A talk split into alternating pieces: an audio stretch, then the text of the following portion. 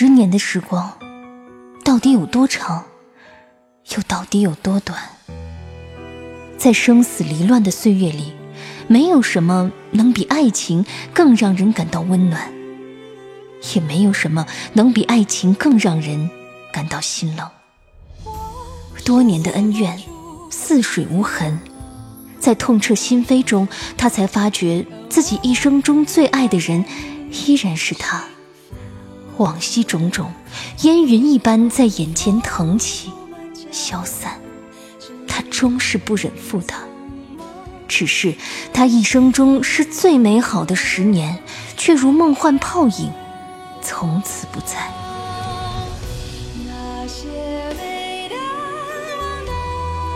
欢迎收听民国风言情小说《宁负流年不负君》，作者杨千子。演播：夏小雪，由喜马拉雅出品。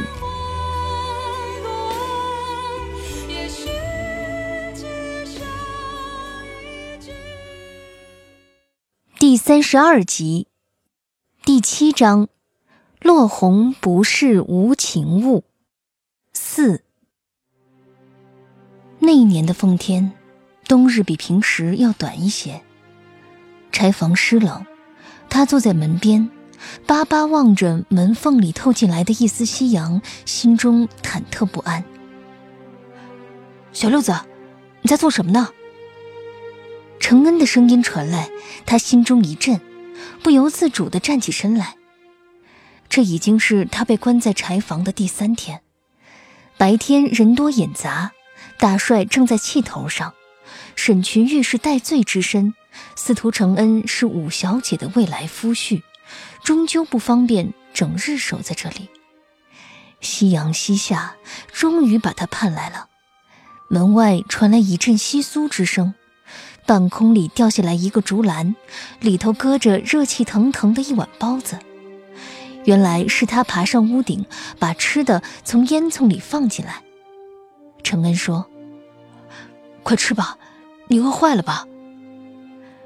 沈群玉捧着竹篮，食指抠着竹子的纹理，心头又是喜又是恼，低低说道：“我还以为你不来了呢。”司徒承恩听出这话中的幽怨，忙说：“我以为今天大帅能召见我，在他门前守了一天，后来才知道他今天一早就出城办事去了。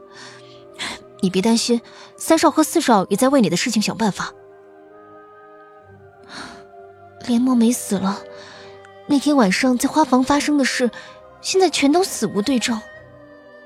沈群玉被困柴房，昼夜冥思，其中关节也想通了不少。连墨梅跟三姨太的事，若是真有，便是给我爹戴绿帽子，家门之耻。到了我爹这个年纪，情情爱爱的事，想必也看得淡了，面子是头等大事，所以他心里更愿意相信。他们俩的事儿是子虚乌有。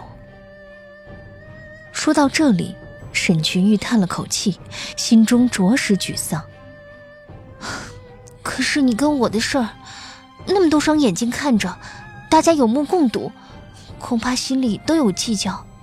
何况这连墨梅有头有脸，就这样死在沈府，我爹不可能不给人家一个交代。沈群玉只觉心中一片索然。把竹篮放到地上，哀哀说道：“我这次真是劫数难逃了。”司徒承恩站在门外，静静听着沈群玉的一言一语，心中怜惜，也明白他的担心也都不无道理。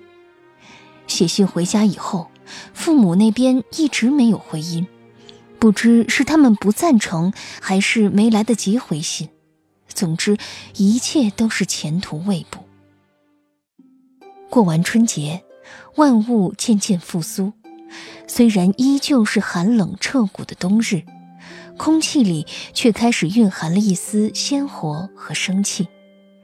少年的爱单纯而凛冽，为了心爱的人不再受苦，他愿意付出任何代价。司徒承恩忽然把脸贴向柴门。在缝隙里露出钻石一样晶亮的眼眸，压低了声音，却十分郑重。他忽然说：“小六子，我们一起走吧。”他微微一怔，从柴门的另一边急切地回望着他那缝隙里隐隐绰绰的容颜。往哪里走？即便连墨梅的事情过去了，沈大帅恐怕也不会答应我们的婚事。司徒承恩也是下了极大的决心，深吸一口气，说：“眼下只有一条路，就是私奔。”他将脸贴在凉凉的木门上，说：“沈君玉，你相不相信，即使不靠家里？”我也能给你一个光明的未来，咱们远走高飞。沈群玉愣住半晌，心中有惊喜，也有难以言说的恐惧。他当然知道他这话里的分量，心头砰砰直跳，顿住良久，方才一字一顿问他：“司徒承恩，你不后悔？”为我冒险，为我放弃你所有的一切，你不后悔？他的声音微微有些发颤。从小到大，他从来没有这样站在人生的岔路口上，怀着幸福和欢喜，怀着恐惧和歉疚，左右为难。我相信自己，也相信你。少年的声音伴随璀璨的夕阳而来，熠熠生辉。我不后悔，也绝不会让你后悔。小六，你愿不愿意跟我走？承恩，他的声音有些哽咽，突如其来的泪水一瞬间溢满了双眸。沈群玉颤颤地说：“我愿意。”沈家小六名声在外，沈府小霸王，天不怕地不怕，艳若桃李，烈性如火。却很少有人想到，这个少女年幼丧母，父亲政务繁忙，子女又多，纵使十分得宠，分到她身上的爱，又能有几分啊？从小到大，没有人像司徒承恩这样对待过她。愿意放弃自己拥有的一切繁华，只为护着他，让他展露笑颜。即使后来风云变幻，一切都已经改变，他也依然相信那时那刻，他是真的疼她。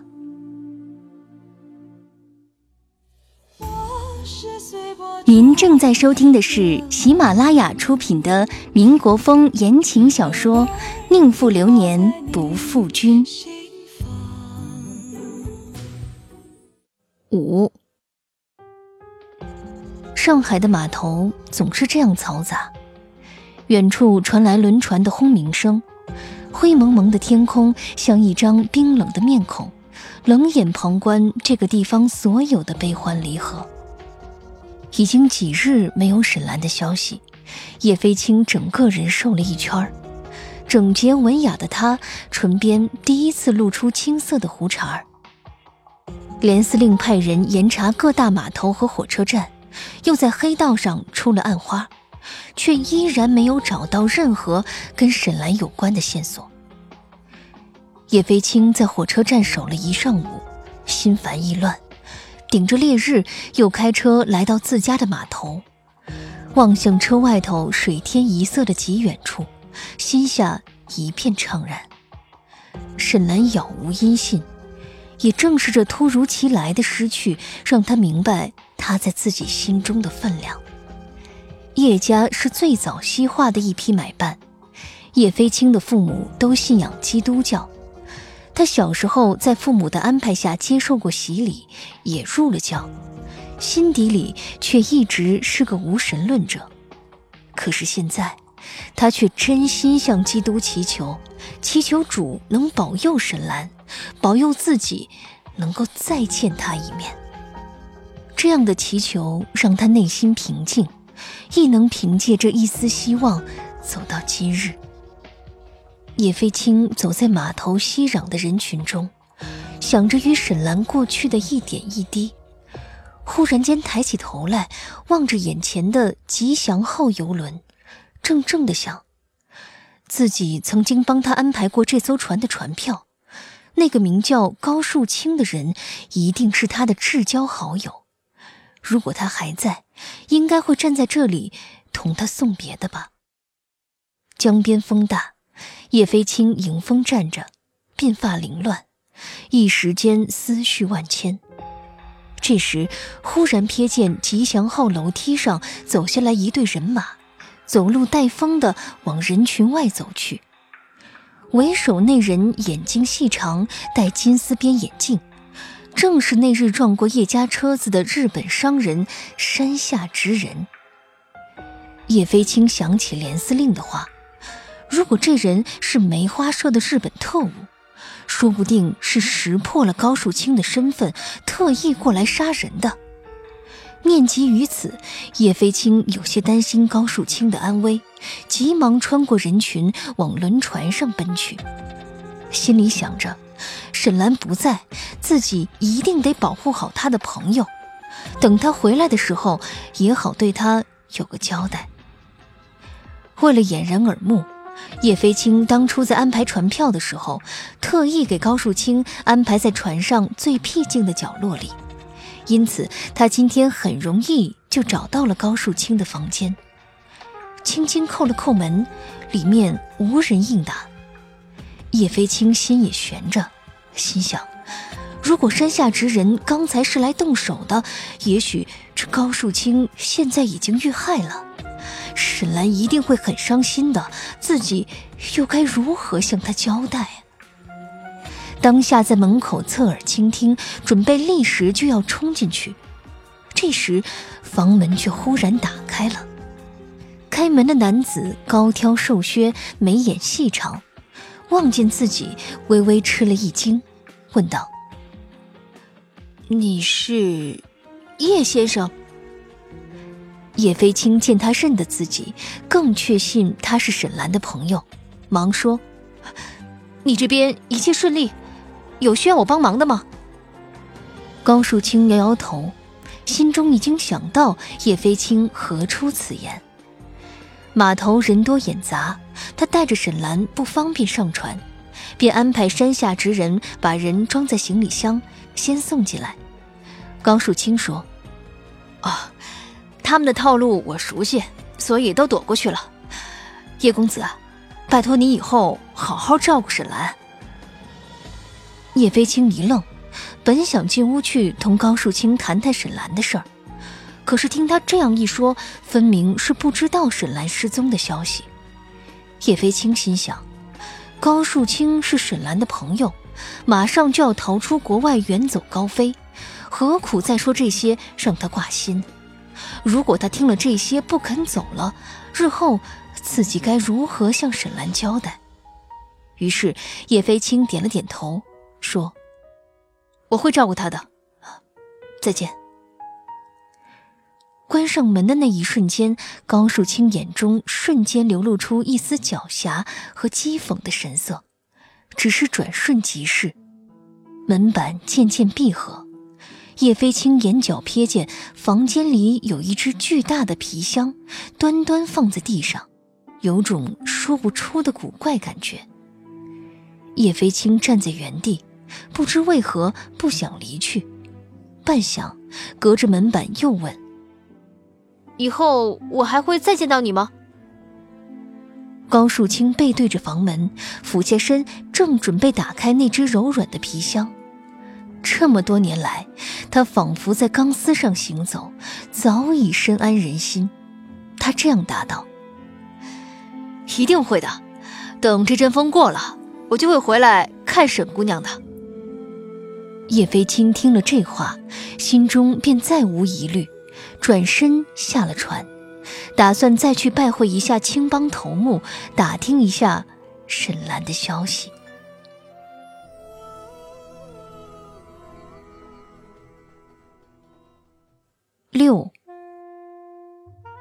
外滩上的露天咖啡，身侧是一排笔挺气派的西式建筑，眼前是滔滔不绝的江水，流向水天一色的远方。傍晚的夕阳照在江面上，像是洒进水中的一片碎金。一个外籍小提琴手正站在江边拉琴，樊阿林的声音悠扬婉转，就像那奔腾的江水，起起伏伏。孔乐儿穿一件淡黄色的西式洋装，化了浓妆，拿起烫金的古瓷咖啡杯抿了一小口，在杯沿处留下轮廓鲜明的一个唇印。他说：“我帮你也点了一杯蓝山咖啡，不知道合不合你的心意。”司徒承恩在他对面的位置上坐下来，侧头望一眼极美的江面，头顶的海鸥迎着夕阳飞向远方，悦耳的旋律与咖啡的清香融合在一起，如此良辰美景，一切本应正当繁华。如果时光倒流到十年前，陪他坐在这里的人是他，那么人生是不是真的没有遗憾了呢？司徒承恩端起咖啡杯喝了一口，觉得有些苦，亦或是他自己口苦，拆了一包咖啡糖倒进其中，轻轻地搅拌着。小巧的银匙一下一下地撞击着古瓷杯，叮咚作响。孔乐见他不说话，深吸一口气，装作一切如常。他说：“承恩啊，你知道我为什么约你来这里吗？我父母很喜欢你，婚礼在即，虽然时间上有些仓促，也力求做到最好。”司徒承恩温柔地看向他，说：“有什么要求，你尽管提出来。”司徒家的聘礼出手十分阔绰，即使在上海也算是数一数二的了。其中包括斯吉菲尔路上的一套豪宅、五套首饰、八十八根金条和五十万元现钱。有时候孔乐自己也不明白，他已经得到了自己所爱的人，还附带着得到了这么多，如今还有什么不满意的呢？可是。他就是害怕，害怕自己爱极了眼前这个男人，可他心里却并没有他。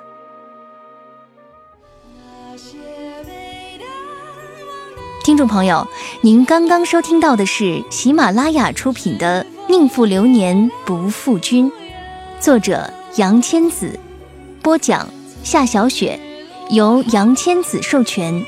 更多精彩有声书。尽在喜马拉雅。